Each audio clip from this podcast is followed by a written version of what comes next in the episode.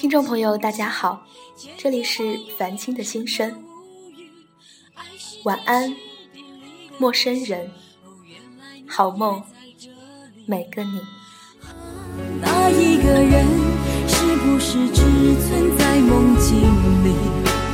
为什么我用尽全身力气，却换来半生回忆？在你的世界里，你是唯一的主角。张浩辰。那些揪着你一个问题不放的人，他们不会对你的人生负责。冷眼和嘲笑是他们的权利，你改变不了他们，只能管好自己。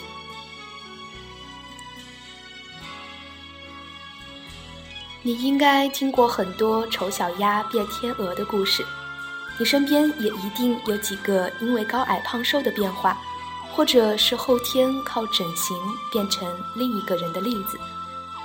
他们给自己的世界洞开了裂缝，照进来阳光。美妙小姐说：“再不堪的屌丝也会败在行动和坚持面前。”如果你问我努力到底有什么意义，那么变成更好的、独一无二的自己，就是全部的意义。美妙小姐是我见过最丑的女孩，倒不是夸张或者是不留情面。在中学那个对审美自成一派的大环境下，美妙小姐确实不好看，戴着牙套，每天都肿着一张脸。单眼皮也就算了，居然还给我下垂眼，皮肤比她邻桌整天打篮球的男生还黑，而且除了校服，每天穿的那些碎花条纹宽松高腰的衣服裤子，全部来源于衣着品味独特到令人发指的他的外婆。真的不是我故意增添一些可读性才这么污蔑他。而是他真的太让人有外貌描写的冲动了。印象里，他的初中三年没有太好过，他成为同学嘲讽与挖苦的对象。他的作业本发下来，一定有人故意踩上脚印。他身边也有朋友，还都是些漂亮女孩子，因为他们可以乐此不疲的在他身上找到优越感。但好在美妙小姐的性格很好，即便被这么欺辱，她也从不生气。一双事不关己的眼睛，好像灵魂早已超脱到九霄云外里去了。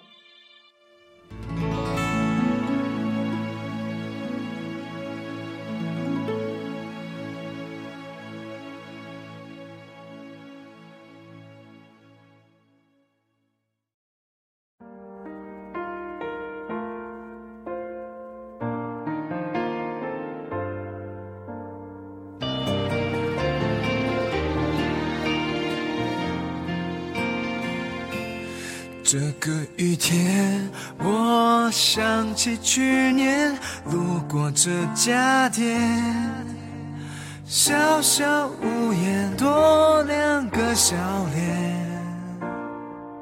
很抱歉，说好的环游世界没陪你实现。他有个技能是画画，刚好本人不才，又是当时的宣传委员。于是把他招进我们宣传组，每个月跟我一起画板报，不是出于对弱者的同情，或是在他身上找存在感，而是真正欣赏他的才华。他动作很快，想法也很多，他完全改变了我已经城市化的板报模式，用几根粉笔就弄出了如同商业海报的效果。而且他字写的很好看，刷刷的十分钟搞定，赏心悦目。第一次靠板报拿了学校的一等奖，组织请我们吃了顿大餐。那晚还有其他年级的宣传小组，可能是拿了冠军的兴奋劲儿太旺盛，为了缓解尴尬，我几次都拿美妙小姐的外貌开涮。虽然整个晚上。他都没说几句话，我也没注意他的脸色，但我知道他一定不会生气的。这个故事的高潮是从美妙小姐喜欢上一个高二的学长开始的，说是在篮球场上看见的，一下就敲中她情窦初开的神经，突然感觉有了有了软肋。每天病殃殃的样子，活脱儿一个现代版林黛玉，哦不，现代版丫鬟。因为她对自己外表没自信，她连从他身边经过都不敢，只能每次借着下课去开水房打水的由头，悄悄路过他们班，远远的看一眼。他还会趁他们班上没人的时候，偷偷塞礼物到他课桌里，放学跟踪他送他回家。收集他球队每天的训练表，好，好第一时间去球场看他打比赛。实在受不了他这样卑微的暗恋方式，我开启了二十四小时激将模式，鼓励他去表白。后来他真的去了，表白信还是我写的。他把那封信塞到他手里就跑开了，但结果其实谁都能料到。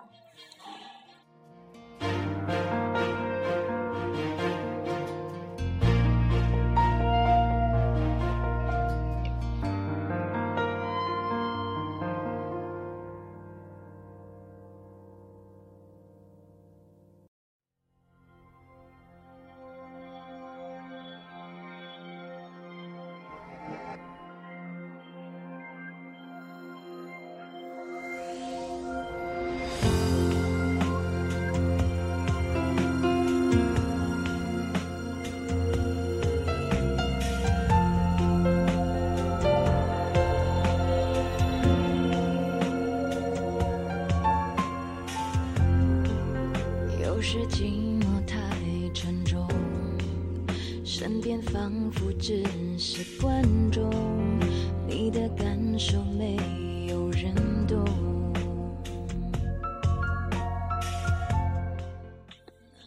我记得那晚，我陪他逃掉了晚自习，买了一袋子的啤酒，坐在超市门前痛饮。他带着酒气，嘤嘤的哭。他说：“你知道你多过分吗？那晚跟别班的宣传组聚餐，你说我长得太暴力。”警察都可以告我袭警，你哪冒出来那么多缺德的形容词啊？就像你那封表白信上说的，上帝给我关了一扇门，但为我打开了别的窗，所以才让我遇见你。上帝都把门给我关了，我的长相有这么严重吗？我在一旁哭笑不得。后来这个晚上成了现在我俩每每回忆过去时最重要的线索。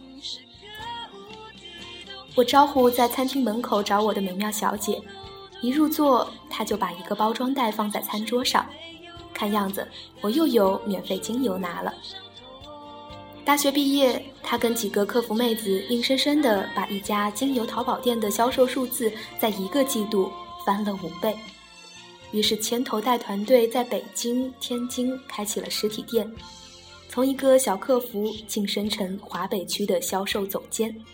这种不是一般人能干出的事，他用三百六十五天就全部搞定了。当然，你没有猜错，他变成天鹅了，没有靠任何科技的改造，单眼皮还是那个单眼皮，黑也依然那么黑，形象上的改变也最多就是取掉了牙套，显得脸小了很多，但是气质已经超脱成另一个人。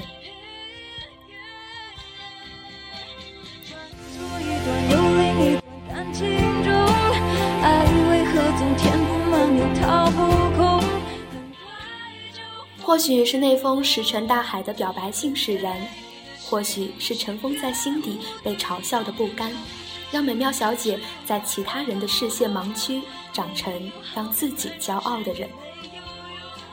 她从不孤僻冷傲，她很清楚自己是谁，清楚自己身上的富有和贫乏。她在大学自学电商，加入了三个社团。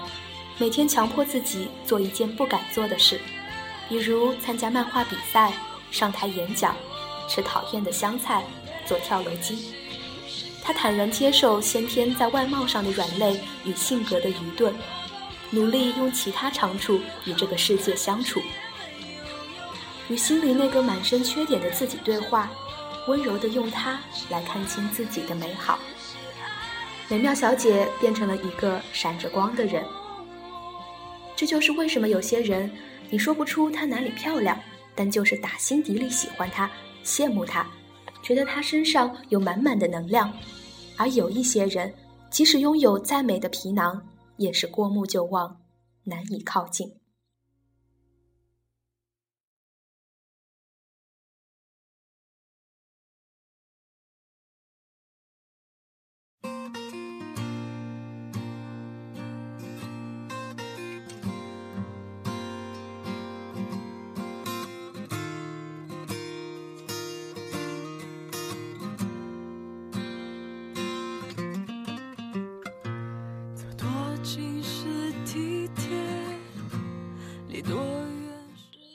曾经或者此刻，你一定也有像美妙小姐这样的软肋，因此才会时常为这个软肋寻找存在感，去说服自己很多事都做不到。唯一的解决办法就是接受它，不要妄自菲薄，更不要一心想着去改变它，而是要换个角度，从别的方面来填补它，用自己的铠甲来保护它。那些揪着你一个问题不放的人，他们不会对你的人生负责。冷眼和嘲笑是他们的权利，你改变不了他们，只能管好自己。每次聊到从前的美妙小姐，我俩都要陷入没来由的哄笑中，看着她不顾形象大笑的样子，竟然觉得她比那些杂志上的女明星还要漂亮。经过时间的洗礼，你会发现。真正的美，不是精致的妆容，不是高挺的鼻梁、尖尖的下巴，不是一件得体的西装或昂贵的裙子，而是有了一个专属于你个人的标志。它可能是身上的气味，说话时的眼神。它在宣告，在你的世界里，你是唯一的主角。故事还没讲完。还记得美妙小姐初中追过的那个学长吗？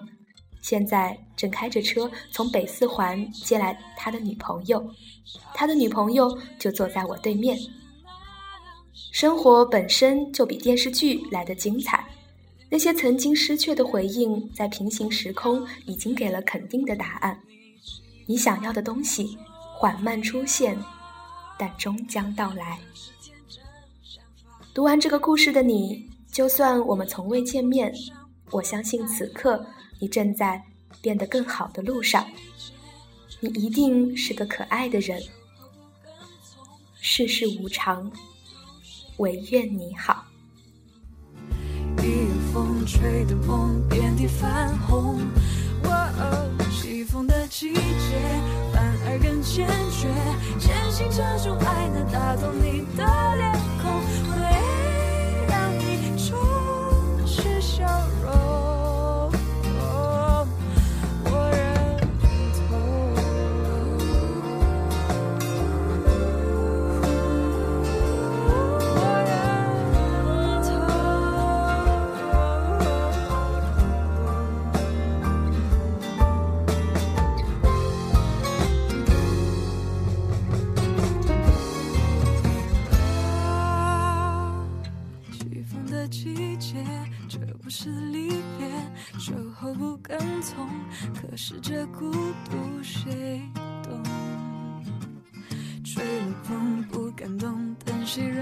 认同？